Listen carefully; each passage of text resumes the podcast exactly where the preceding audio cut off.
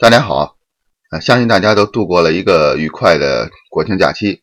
这个是让我们在呃移民到加拿大的人呢非常羡慕的。现在加拿大呢就没有这么好的能够休息一周的时候，包括圣诞节，圣诞节呢，呃，加拿大的法定假期呢其实只有两天。如果想多休息呢，或者就是呃好的公司呢，它可以多给几天带薪的假期。如果要是没有呢，就只能使用自己的年假。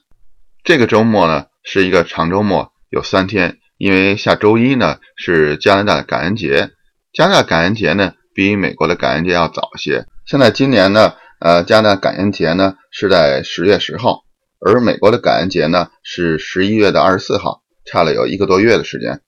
好了，咱们现在言归正传，呃，这期呢我想聊聊关于新移民登陆的一些现实的问题。呃，因为呃在喜马拉雅上呢。有一些朋友在问我这方面的事情，同时我有一个呃老朋友呢也在问我这方面的事情，所以我就呃就我所知呢讲一讲。但是像这种问题呢，我觉得是没有一个正确的答案的，主要根据个人的呃每个家庭自己的情况和自己的喜好来决定。我只能呢就是就自己考虑的方面跟大家聊一聊这方面的事情。问我最多的一个问题呢，就是关于城市的选择。当然，来这边的华人呢，呃，选择最多的就是多伦多、蒙特利尔和温哥华这三个城市。呃，在前段时间的小松奇谈的节目里呢，也对这三个城市呢进行了比较。对咱们新移民来说呢，我觉得对成人来讲呢，主要存在一个呃生存和发展的问题；对小孩来说呢，就是他的教育问题。从就业的角度来讲呢，我觉得您可以考虑一下您的目标城市呢是否是有足够的企业。在您在国内的时候所在的这个行业，比如说像我们温莎这个小城市呢，它主要的汽行业呢就属于汽车呀、机械呀。如果呃您在国内的工作经验呢是在其他行业，比如在生物方面的话，所以就很难能够在温莎这个地方呢找到一个合适的工作。所以对新移民来说呢，如果落脚选择在多伦多呢，好处就是各行各业都有，这样找不到工作的情况呢比较少。但是如果您了解某个小城市呢，它的这个主要的行业跟您的工作经验背景呢是比较符合的，这个我觉得您来小城选择来小城市呢也是一个不错的选项。呃，像我们这边刚才说的温莎呢是一个机械汽车行业的，然后在我们的北边呢还有一个城市叫萨尼亚，它的行业呢主要是化工方面的。所以如果您在这两个行业呢，不妨也选择这些城市。不过呢，这也跟大的经济环境有关系。如果感到经济不景气呢，我觉得在小城市呢，它的行业比较专一，呃，这个行业当时经济又不景气，确实对找工作呢是一个挺大的压力。相对来说，在大城市呢，可能就会好一些。对小孩的教育来说呢，大城市呢也有明显的优势，呃，比如说从教育的排名来说，小学还有高中的排名，呃，好的比较排名靠前的学校呢，都集中在多伦多附近。我是讲安省来说。呃，像我们在温莎呢，也有非常好的小学和高中，但是它整体的排名呢，就比多伦多的要靠后一些。虽然不是所有人呢都特别在意这个排名，但是在大城市呢，的确可以提供给小孩玩的地方很多，比如在那边有呃博物馆，有水族馆，这样的话，小孩的周末生活呢就比较丰富。同时呢，像我可以举个例子，比如说我家女孩在国内呢。是学习古筝的，到了这边呢，因为我们住在小城市温莎，就基本上没有找到教古筝的中国老师，所以就只能重新学习这个钢琴，所以就这是有一个不连贯性。如果我是在多伦多呢，呃，我觉得找到古筝老师的可能性呢就要大很多了。另外呢，大城市呢就有一个房价相对来说比较高的这种缺点，然后小城市呢房价就比较低，呃，购买起来压力会小一点。但是因为房子这种东西呢，可能它不光是一个使用，还有一个投资价值。所以如果你选择在多伦多呢，房子买了之后，虽然嗯首付呢会高一些，每月的月供呢会多一些，但是它毕竟有一个呃升值的空间。呃，虽然它现在已经在高位了，但是谁也不能预测它以后的走势。如果是在小城市呢，它的升值空间就比较小，所以这个呃不能完全从它本身的。这种价格的方面来考虑，还要考虑它的投资的价值。然后另外从居住的舒适度来说呢，我觉得小城市的舒适度是比大城市要好一些。呃，没有那么多的堵车。像在多伦多，呃，四零幺在多伦多这一段呢，堵车就相对来说非常严重。呃，因为我们每次去那儿呢都挺头疼的。呃，在我们小温莎小城市呢，车也少，开起来呢大家也比较谦让，办起事情呢也挺方便的。呃，从比如从家里去超市呢，去呃医院呢，去哪儿呢？呃，都是花不了几分钟就可以到了。其实比来比去呢，这点跟国内的情况挺像的。比如咱们拿北京呢，嗯，跟国内的三线城市来比，前面提到这些问题呢，呃，在加拿大也好。在中国也好呢，都是存在的。再举个例子呢，比如说，呃，成人来了之后呢，也有一个想继续深造的问题。在大城市呢，像多伦多呢，就有在加拿大排名数一数二的多伦多大学，还有呃，在离得不远的有一叫 McMaster 呃的大学，属于是呃，据称是加拿大的 MIT。但是如果在一个小城市呢，可能就没有大学。或者在我们温莎呢，还有一个温莎大学，但是温莎大学的名气呢，显然跟多伦多大学呢是不能比较的。但是呢，温莎大学显然它的入学要求会低一点，这样的话就比较容易的能够满足呃咱们需要一个本地学历的这种要求。同时呢，如果是在温莎这个区域或者在底特律这个区域呢，温莎大学呢学生呢在各个像汽车公司的人还挺多的，但是在这里的华人呢。也更多的希望自己的孩子能上一个更好的大学，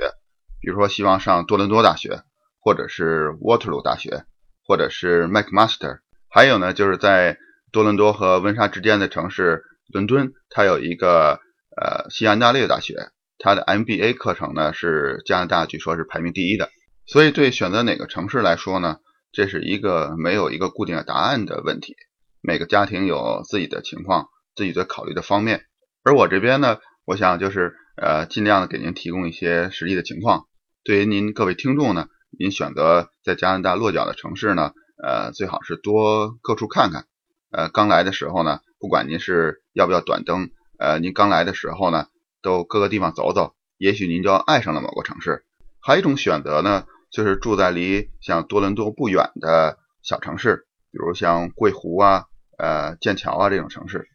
说起多伦多呢。其实是有两个概念，一个是多伦多城市本身，第二呢是大多伦多地区。大多伦多地区呢，实际上包括好几个城市，其中呢当然是有多伦多市自己，还有华人比较多的万锦和士嘉堡，还有像西边的呃密西沙加。所以很多人在提起多伦多的时候呢，实际上说的是大多伦多地区。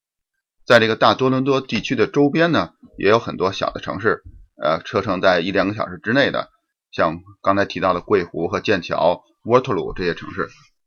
住在这些小城市呢，又能享受他们的便利，同时离多伦多呢又不是很远，一天呢就可以来回也很方便。而且像沃特鲁呢有沃特鲁大学，呃，哈密尔顿呢有麦克马斯特，这两个大学呢在加拿大排名都是非常靠前的，所以选择在呃多伦多地区周边的这些小城市呢。也是一个不错的选择。这个生存和就业的问题解决好之后呢，或者说您的经济条件非常好，不需要考虑这方面的问题呢，那么下边呢，可能大多数要考虑就是孩子教育问题了。加拿大的公立小学呢是实行就近入学，这就和你选择呃住的地点也有关系。这个呢，我现在就以这个我们刚到温莎这个城市的呃当时情况呢，给大家做个介绍，呃，供大家参考。我们到了温莎之后呢，没有马上出手买房子。而是先租了一套公寓，公寓呢就在市中心，然后上学呢当然在市中心的一个小学，这个小学的排名呢在温莎是比较比较靠后的，但是它是温莎呢唯一一所小学有这个 ESL 课程的学校，ESL 呢就相当于给学生提供的英语补习班，像一些稍微高年级的孩子，像五六年级的孩子，他们从呃国内呢刚来加拿大，虽然是选择在比较好的学校。但是因为这个学校没有这种英语补习班呢，他们还得必须跑到市中心的这所学校来特别上这个课程。其实我们还是挺喜欢这个学校的，呃，我也接触过他的老师，老师也挺认真负责的。同时呢，呃，我觉得校长也很和蔼可亲。而我们现在这个所在的小学呢，是一个相对来说在温莎呃相对好一点的小学。呃，我也接过这里的老师，我觉得从老师的角度来说呢，并没有本质的区别。两个小学虽然排名不同，但是老师的，我觉得他从他们的水平，从他们的认真负责程度来说是没有明显的区别的。所以我们自己分析呢，这可能主要跟孩子们的家长对孩子教育的重视程度有关系。是否孩子们家长呢有精力来呃关心孩子的学习生活？是否呃愿意把他送到成绩更好的学校？这样呢就形成了一个正的反馈。这样呢，好的学校吸引来的重视教育的家庭呢就越来越多，这样他的成绩可能就会越来越好。当然了，所有的家长呢也不只是关心孩子们的学习成绩本身，呃，还有各方面的，像体育啊、呃，动手能力啊、呃，文体方面的。刚才呢还提到租房子的事情，呃，因为我们刚到这个城市，我觉得在呃一个陌生的城市呢，如果这个城市的房价不是呃升幅很快的话，一年一个样的话，呃，给自己一点空间，呃，不着急先买房子，先租一套公寓，观察一下各个社区的环境。呃，自己喜欢的房型，这还是挺挺好的选择。但是租公寓呢，也有一定限制，比如在温莎或者在多伦多呢，呃，租公寓呢至少要签一年的合同。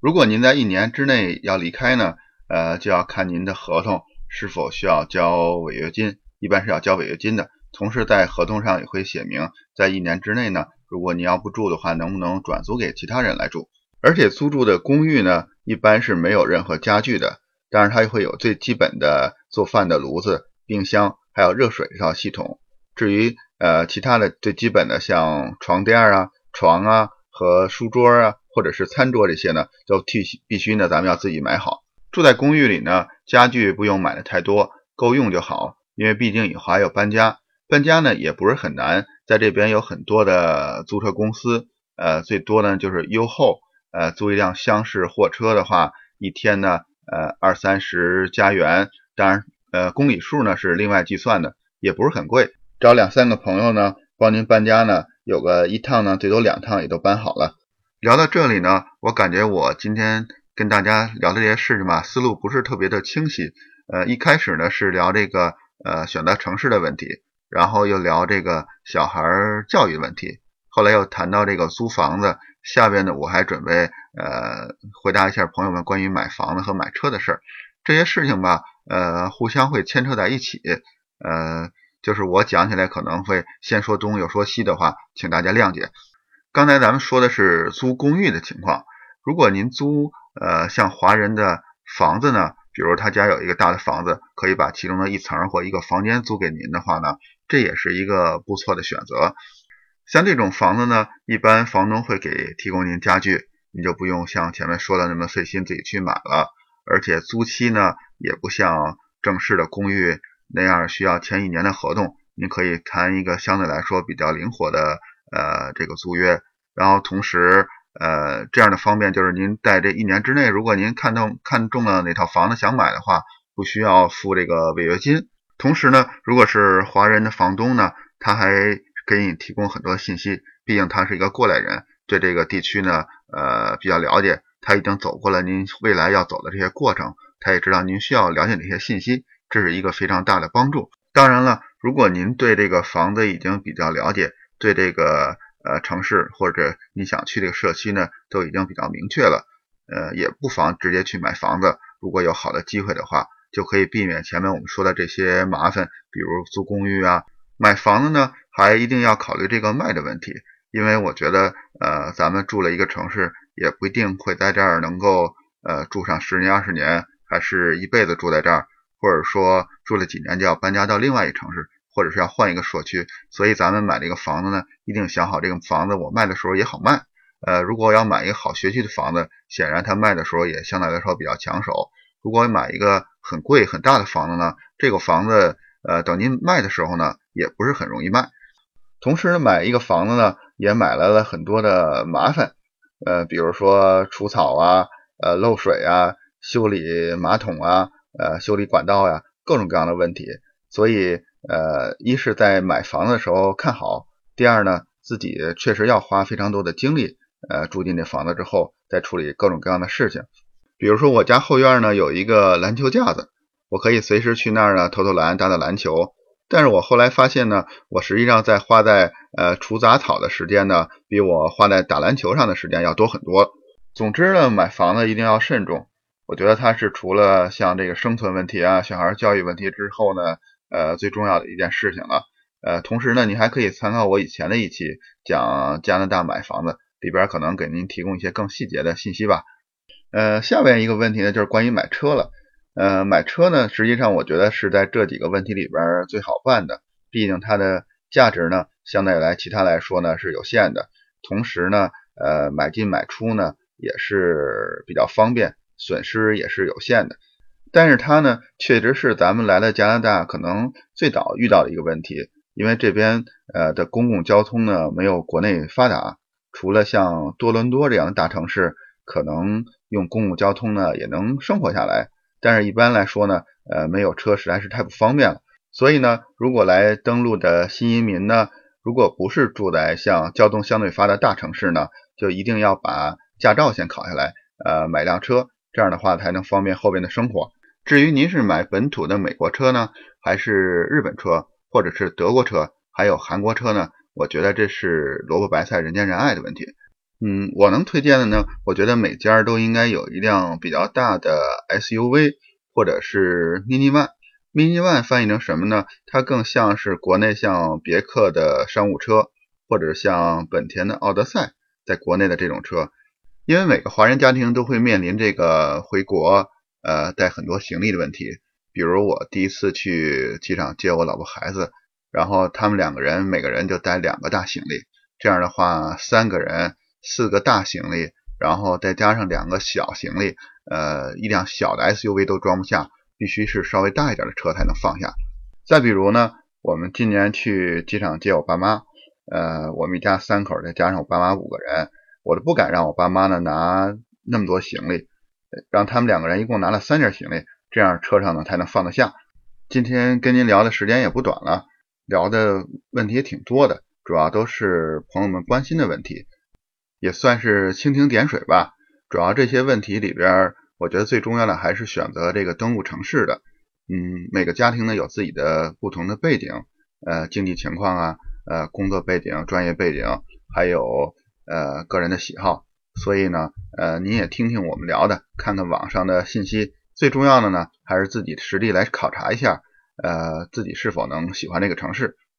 呃，最后呢，我借着加拿大感恩节这个景呢。也向各位听众表示感谢。从一开始的呃支持我的呃几个同学朋友，到现在呃也越来越多的在喜马拉雅上呃平生素未谋面的这些听众们，呃感谢大家的收听、呃评价和点赞。同时呢，也欢迎您提更多的问题。呃，就我因为来加拿大也只有两年的时间，可能呃对这方面了解还不是很深入。但是随着我们更多的了解吧，呃，希望能给您提供更多的、更真实的信息。好了，各位朋友，再见。